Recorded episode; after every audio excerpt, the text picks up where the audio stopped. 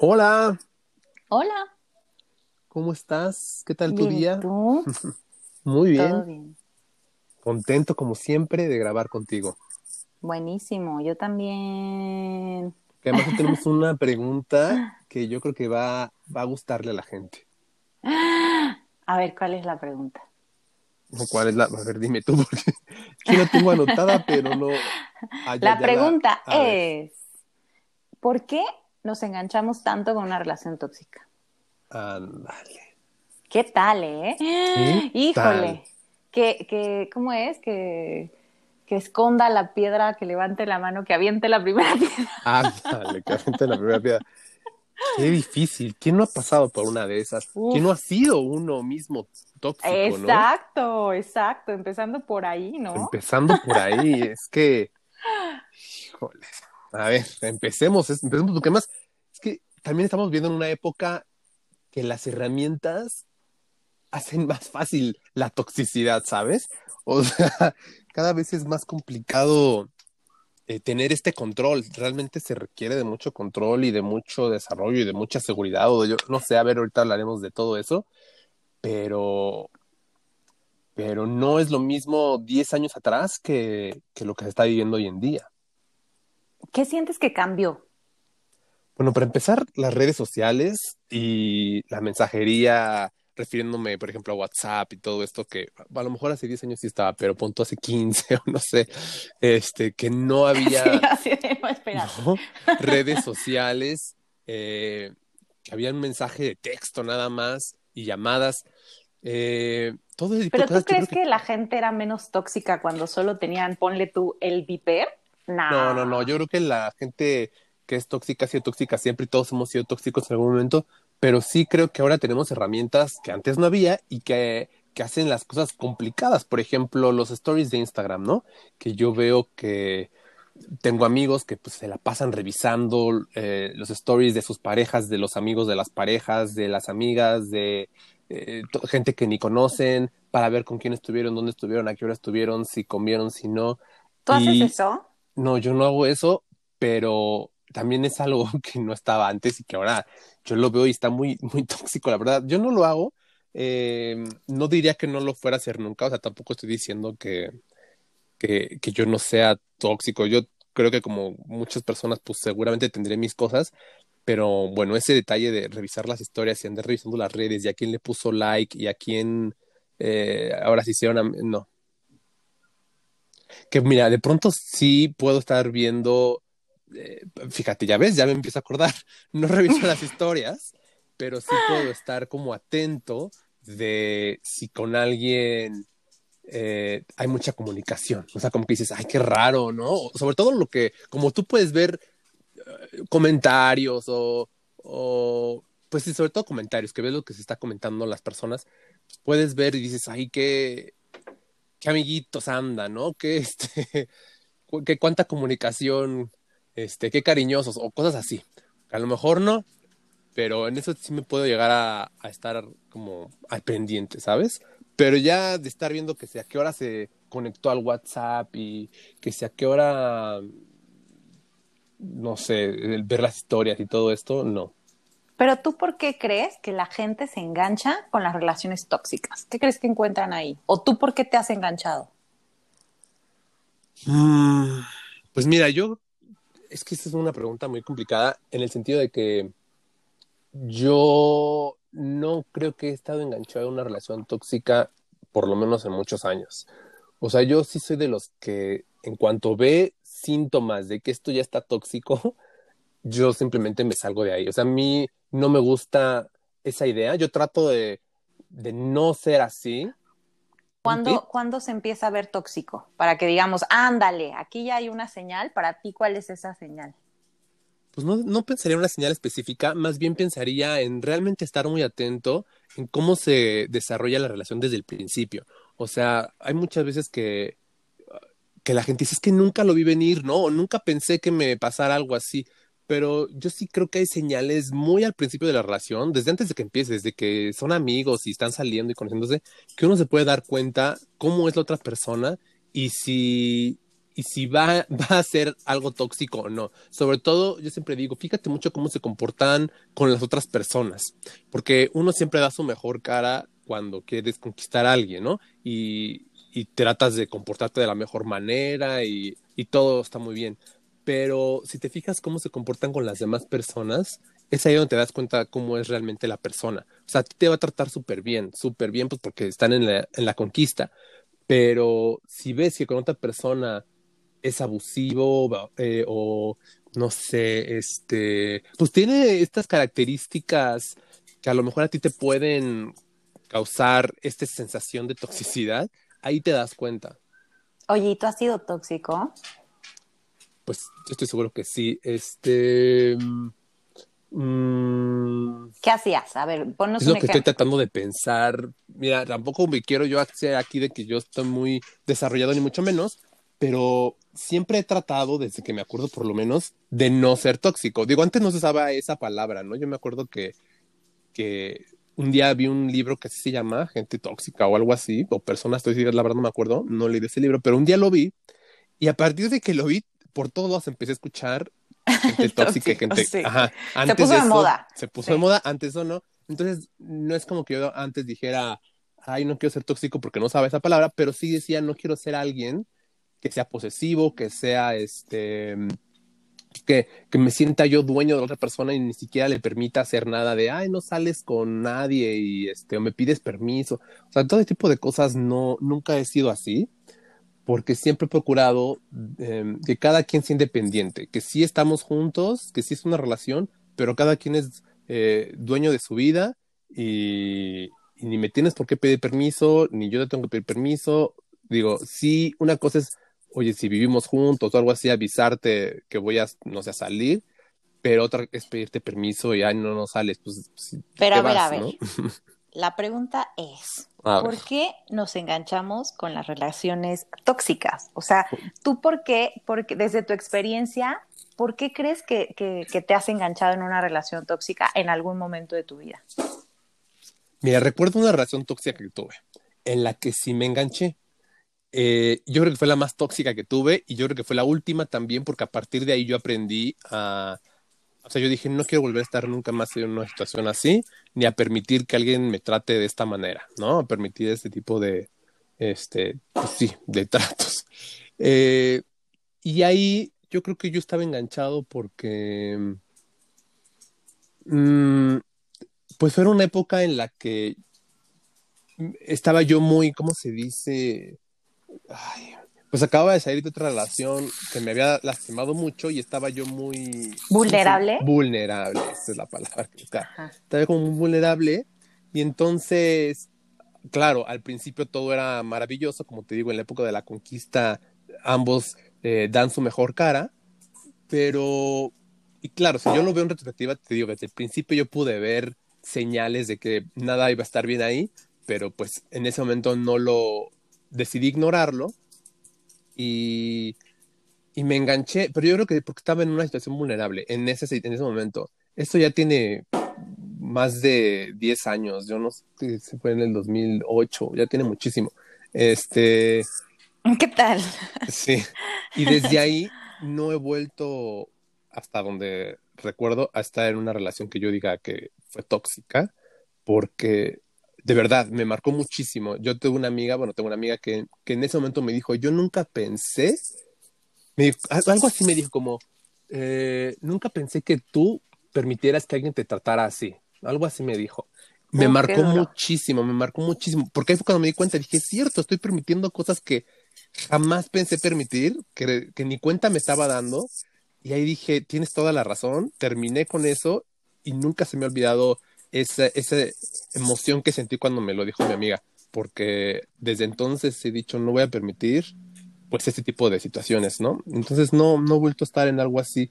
O sea, si yo sí veo desde el principio que hay cosas tóxicas que lo veo muchísimo, este, pues simplemente es algo de ahí. Oye, pero acabas de, fíjate, creo que ya mencionaste dos cosas que siento que son bien importantes. Una, que uno está vulnerable, ¿no? Y la otra es cuando uno está vulnerable, ¿no? Yo creo que tienes esta necesidad de afecto tan grande que permites cosas que no deberías de permitir, ¿no? y el otro día platicábamos, ¿no? Y decíamos que qué chistoso que parece que la, la, única razón válida, entre comillas, que hay socialmente para terminar con alguien es que te pongan el cuerno. O sea, cuando alguien te dice, es que me puso el cuerno, todo el mundo dice, ah, claro, terminaron, ¿no? Obvio. Claro, claro. Como que la gente dice, bueno, pero terminaron. Y si no terminaste, uff, fatal. O sea, es como, ¿cómo crees? Es que una infidelidad es imperdonable. Como que hay mucha carga sobre el tema de las infidelidades y de terminar a una persona. Pero hay otras cosas que pareciera que no ameritan separarte, ¿no? Y es, y, y qué, qué duro y qué dura reflexión, porque justo lo que tú estás diciendo, ¿no? Imagínate que te tratan súper mal, que te hacen sentir súper mal y que la gente no, o sea, como que en lugar de que te diga, oye, no, sepárate, sepárate, eh, no vale la pena que sigas con esa persona. Al contrario, a veces hasta te animan a decir, no, mira, quizá, tú tienes que cambiar, quizá tú tienes que tolerar más, ¿no? Quizás la cruz que te tocó, es un buen hombre, es una buena mujer, es un, ya sabes, como que la gente tiende a también de pronto como a, a proteger la relación como si la relación fuera lo más importante y no incluso la salud mental de uno, ¿no? Claro, Claro, que siempre debería de ser prioridad la salud mental de uno. O sea, realmente, si uno está bien, contento, feliz, pero realmente feliz, no así como, mm, pues conforme, sino que sí estás bien en esa relación, que todo está bien, que claro, como en todas las relaciones habrá sus problemas y lo que sea, pero que ambos estén bien, pues ok, defiende la relación, pero yo veo muchas veces que, pues que, que nada más es terquedad, como decíamos en el capítulo pasado, o sea, es no querer ver lo que está enfrente de ti, pues por lo que sea, ¿no? Porque estás enganchado, porque emocionalmente estás muy involucrado, porque es la costumbre, porque te duele más estar fuera de ahí que quedarte, ¿no? Este. Órale, esa es otra otra razón súper poderosa, ¿no? Para estar enganchado, porque, ¿cómo dijiste esto último? Porque estar fuera te duele, o sea, tu Te duele más irte que, que, quedarte. Ay, qué, qué duro suena eso. Y yo creo que esa es una razón por la que mucha gente prefiere quedarse en situaciones en las que no está bien, ¿no? O se autoengaña o lo que sea, o prefiere ver otro tipo de, o prefiere ignorar las cosas que están mal. Y, Como que no, no me termina de entrar. A ver, otra vez, ¿lo puedes repetir? pues no sé ni lo que digo, pero eh, que te duele más salirte a quedarte en la relación, o sea, quedarte en ese tipo de abuso, porque el, el, irte, obviamente, sobre todo cuando uno ya está involucrado emocionalmente, duele mucho, duele mucho y yo creo que es una de las cosas que más duele en esta vida emocionalmente hablando, el terminar una relación en la que tenías, sobre todo estás enamorado, ¿no? Tú sientes que, que estás enamorado y duele muchísimo y se requiere de mucho valor y mucho coraje terminar algo así de tajo. Y entonces muchas veces es preferible pues seguir ahí y, estar recibiendo los golpecitos todos los días, pero como son poquitos, pues me los aguantas a recibir un golpe tan fuerte de, de repente, ¿no? Pero sí creo que es súper importante que si tú, tú sabes en el fondo de tu corazón que esa relación no es la correcta o, o si es muy tóxica o, o las cosas están mal, que pueda uno tomar esta decisión de decir, no voy a permitir que alguien me trate así, no voy a permitir esto para mi vida. Yo merezco algo que me haga feliz, que yo esté, eh, que ambos estemos contentos, ¿no? Merezco una relación bella, ¿no? En la que ambos crezcamos, etcétera. Y si no estás ahí, pues sí, duele muchísimo, pero creo que es por una de las razones por las que nos enganchamos en relaciones tóxicas, porque no podemos tampoco alejarnos por miedo a este dolor. Ay, qué cañón, porque, o sea, como que, fíjate, lo que estás diciendo es, es, muy fuerte porque parece que le tenemos más miedo al fantasma del dolor, del posible dolor, pero o sea, ni siquiera estamos ahí, ¿no? Versus al dolor efectivo, el dolor que nos pueden que, que sí está pasando, claro, al fantasma y además al que vendrá, porque yo también he escuchado muchísimas veces el, pero qué tal si nadie me vuelve a querer, ¿no? ¿Qué tal si no a mí me da una risa. Bueno, pero, lo he escuchado porque es mío al futuro. ¿Qué tal si no vuelvo a conocer a nadie o alguien mejor que esta persona? Y yo digo, por Dios, alguien mejor que esta persona, este, en cada esquina, salte de ahí, ¿no? Este, pero obviamente cuando uno está metido en esa relación, es bien difícil ver más allá. Eh, y, se le tiene mucho miedo al futuro, al que, al que poder hacer, al y si me quedo solo para siempre eh, que también, bueno, ese es otra para otro tema de, otro episodio que, bueno, yo también ahí tengo mucho que decir. No pasa nada estar solo, pero en fin, este, hay mucho miedo de dejar esta, este tipo de situaciones, ¿no? Qué cañón. A mí me cuesta un poco, eh, no sé, cómo, cómo entenderlo en el sentido de, yo soy una persona y tú me conoces muy bien, como que yo me desengancho muy rápido. O sea, ya que tomé la decisión, es como, como tú decías, de tajo. Para mí no hay como intermedios, ¿no? Eh, no sé, como que me, he aprendido a desprenderme relativamente fácil porque como que llego a, esta, a este intelecto, ¿no? O sea, como que razono bien. Eh, pues que prefiero no lastimarme a mí, ¿no? O sea, como que lo pongo en una balanza. Claro, es que eso es muy importante. Yo, por ejemplo, a, diferencia de ti, yo no me desengancho tan fácil de una relación. O sea, yo sí corto de tajo porque ya aprendí a hacerlo y porque aprendí a justo amarme más a mí, a, a, respetarme más a mí. Pero a mí se me cuesta trabajo olvidar, ¿no? O, o, ya no sentir nada. Yo sí puedo pasar meses y todavía sigo, eh, pues, sintiendo y, y si me acuerdo a lo mejor me pongo triste o lo que sea, pero, pero vale la pena. O sea, finalmente el tiempo que tenga que pasar de recuperación, sí me doy cuenta que vale mucho más la pena a seguir en una relación en la que no era feliz, en la que nos estábamos haciendo daño, en la que no estábamos caminando hacia donde queríamos ir. Y, es mucho mejor tener esta eh, decisión de amarte a ti mismo. Eso es súper importante. De verdad, respetarte, decir, a ver, ¿qué quiero yo para mi vida? Y si no es eso, si no, yo nunca puse en mi collage de sueños a alguien que me tratara así de mal o que me limitara de esas maneras o lo que sea, pues ahí no es. Sí, y, fíjate que eh, me parece que es un mensaje de verdad súper esperanzador, ¿no? Porque de pronto cuando estás inmerso en una relación tóxica, como que esto que tú dices de, es que, ¿qué tal que no me encuentro a alguien que me vuelva a amar, que me vuelva a enamorar, que no sé qué, eh, como, como todos esos miedos, la verdad, tan irracionales, ¿no? Em, cuando los contrapones versus el amarte a ti mismo y el decir, oye, es que fíjate que gano más si, me, si, si descubro amarme a mí, a mí mismo, a estar contento conmigo, con quien soy, con mis decisiones, a no seguir dejando que alguien me infrinja heridas, ¿no? Versus a quedarme aquí porque me da miedo a ver qué pasa. Creo que ahí es donde pues podemos llevar un poco de esperanza a todas las personas que nos escuchen y que puedan estar en esa relación tóxica y decir, amigo, amiga, date cuenta, ¿no? claro que hay eh, una, una posibilidad de mejorar 100% independientemente de una pareja, ¿no? O sea, creo que en cuanto terminas una relación tóxica, mejoras inmediatamente contigo. O sea, a partir del de, amor que te, que te estás dando a ti mismo, la protección de no, de no dejar que alguien pues te siga pasando por encima este, sin control, ¿no?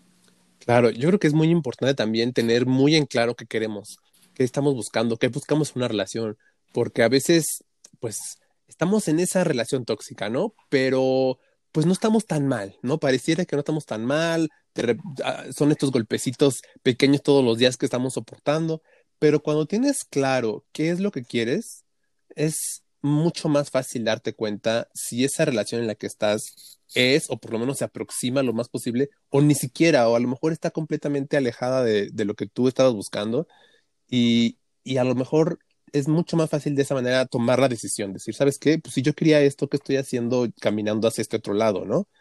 Entonces es bien importante también saber qué es lo que estás buscando en una relación, qué tipo de relación te gustaría tener eh, y cómo, cómo quieres que alguien te trate y tú también cómo quieres ser alguien, porque también luego no te pasa que una relación tóxica saca lo peor de ti. o sea, también uno tiene esta expectativa de ser esta persona, pues a lo mejor cariñosa, amorosa, yo qué sé. Pero de pronto estás en una situación en la que no puedes ser así, en la que en la que sacan lo peor de ti. Ese tipo de relaciones, híjole, es que date cuenta, ¿no?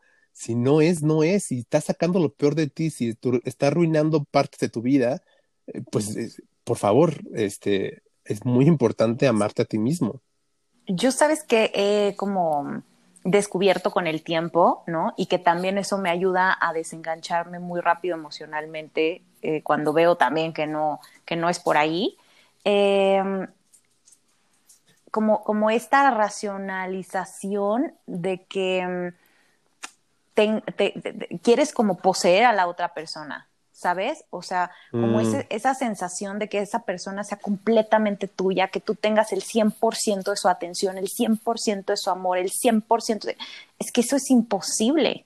Y yo normalmente platico mucho con mis amigos, incluso los que están casados, me encanta tirar siempre esa bala porque te juro que me da como una risa cuando, como, o sea, como cuando veo que tienen como celos absurdos, ¿no? Y yo digo celos absurdos porque digo, oye, es que ¿de verdad tú crees que tú eres la única persona que tu, que tu pareja eh, le, parece atractiva en el mundo? Neta, neta, ¿me juras que tú, tú crees eso? ¿No? Pues me parece súper absurdo, ¿no? Evidentemente no estamos ciegos, evidentemente hay otras personas que nos gustan y una cosa es que te gusten otras personas, lo cual es absolutamente humano y natural, y otra cosa es que pues ya tengas otra cosa, ¿no? Entonces, creo que cuando, cuando te enganchas con, en, situaciones y acciones tóxicas, es porque también está todo este deseo de poseer 100%. Bueno, es que ya desde, desde la idea de poseer ya está mal. O sea, si quieras poseer el 20% de esa persona, creo que está súper equivocado ese pensamiento, porque tú no puedes eh, amar a alguien que, que, que, quieres como una mascota, ¿no? Que quieres que haga todo lo que tú digas, que quieres que se sienta como tú quieres que se sienta. Eso no es amor, pero hemos aprendido desafortunadamente a través de todas las telenovelas, películas y un montón de arquetipos, entre comillas, románticos, que cuando el otro nos cela, ¿no? Es porque nos quiere. Mm, entonces esos celos de pronto detonan estas acciones tóxicas, porque tú puedes, o sea, tú puedes ser celoso y a lo mejor tú empiezas a sentir el celito, pero eso no quiere decir que vas a detonar una acción tóxica, ¿no? A lo mejor lo sientes, te vas, te calmas, lo reflexionas y dices, ay, no pasa nada. O dices, oye, no, fíjate que me di cuenta que le coqueteó a la mesera, pero pues la, neta, la mesera está bien guapa. Claro, y es que también eso es mucho desarrollo de uno. ¿no? Y está todo bien. No quiere decir, ¿no? Que me está traicionando, ni, no, simplemente la mesera está guapísima y pues el, el, el, muchacho no está ciego, o sea. Y a, y, a, mí también seguramente me pasará que de pronto me va a tocar ahí un hostess guapísimo y voy a decir, ¡ey! ¿no? Y se me van a ir los ojos. Y eso no quiere, eso no pone en tela de juicio, pues a lo mejor el, el compromiso, el amor con el proyecto que pueda tener con mi pareja, ¿no? Pero creo que tiene que ver mucho con este deseo de posesión que nos hace capaces a veces de cualquier atrocidad con tal de, mantenerlo. Claro. Yo creo que mucho de esta palabra tóxica tiene que ver con ese deseo de, de, poseer. O sea, yo lo que veo en, en, relación a esta palabra son celos, son este, que, que no confían en ti, este, o sea, falta de confianza, como que todo podría ser falta de confianza, pero mucho viene de quererte poseer, ¿no? Este, yo creo que si trabajáramos entre eso y la confianza, porque también yo siempre he dicho que si no hay confianza en una relación, pues es que pues, está muy cañón, o sea, ahí no hay mucho que hacer, ¿no? Y si tú no confías en tu pareja y tienes que estar revisando sus historias y, sientes que te mienten y eso, pues híjole. Oye, ¿tú qué opinas de esto que, que se llama la nueva prueba de amor, que es que tengas la contraseña del smartphone de tu pareja? Yo creo que se requiere de mucho desarrollo de ambas partes para poder tener algo así. O sea, ya sé que la otra persona esté completamente limpia en la vida y me parece muy bien, pero más allá de que esté completamente limpia, que porque eh, o sea, ¿tú lo pedirías? No, no, yo no, yo no, porque yo no necesito, o sea, yo justamente no quiero ser ese tipo de persona, ¿no? Porque a mí ya me parece eso que no hace falta. Tú eres una persona dependiente a mí y tienes tu vida y tienes tu celular y tienes tus amigos y tienes lo que sea y, perfecto, mientras yo confíe en ti y tú confíes en mí, ya estuvo. Y, y claro, nos demostremos confianza, pues, pero yo no lo pediría. Y si me lo piden, pues bueno, pero lo que voy es que hay mucho desarrollo personal, porque yo he visto pleitos causados por cosas del pasado. O sea, que a lo mejor desde que empezaron a andar, te conocieron, están bien, ¿no? En su celular no hay ninguna prueba de nada. Pero, ah, no, hace dos años escribía con alguien y a lo mejor sigue siendo amigo o amiga de esa persona y entonces hay problemas. Híjole, o sea, es que eso ya es muy, o sea, es muy difícil. Eso es bien tóxico. Eso es bien tóxico, ¿no? O sea, como, como si no tuvieras derecho a tener un pasado. Un pasado, sobre todo si siguen siendo amigos, porque a lo mejor terminaron bien y siguen siendo amigos, perfecto, pues, pero hay mucha gente que no acepta ni siquiera algo así, ¿no? Y entonces vienen muchos problemas. Yo creo que eso de revisar los celulares eh, sí está muy tóxico y mucho problema. Se requería de mucho desarrollo, te digo, personal. Eh, poder ver toda la historia de alguien en el celular, sus mensajes y no tener un problema al respecto, ¿no? Decir, ah, mira cómo se escribía con su relación anterior, ¿no? Si es que siguen ahí los mensajes. Este. ¡Ay, qué tóxico! Bueno, para empezar, ni los tendrías que estar viendo, pero si ahí estás tú a fuerza queriendo la prueba de amor moderna, como dices, y los quieres leer, por eso digo que eso me hace muy tóxico, pero bueno, si los vas a leer, pues no hagas un problema de eso.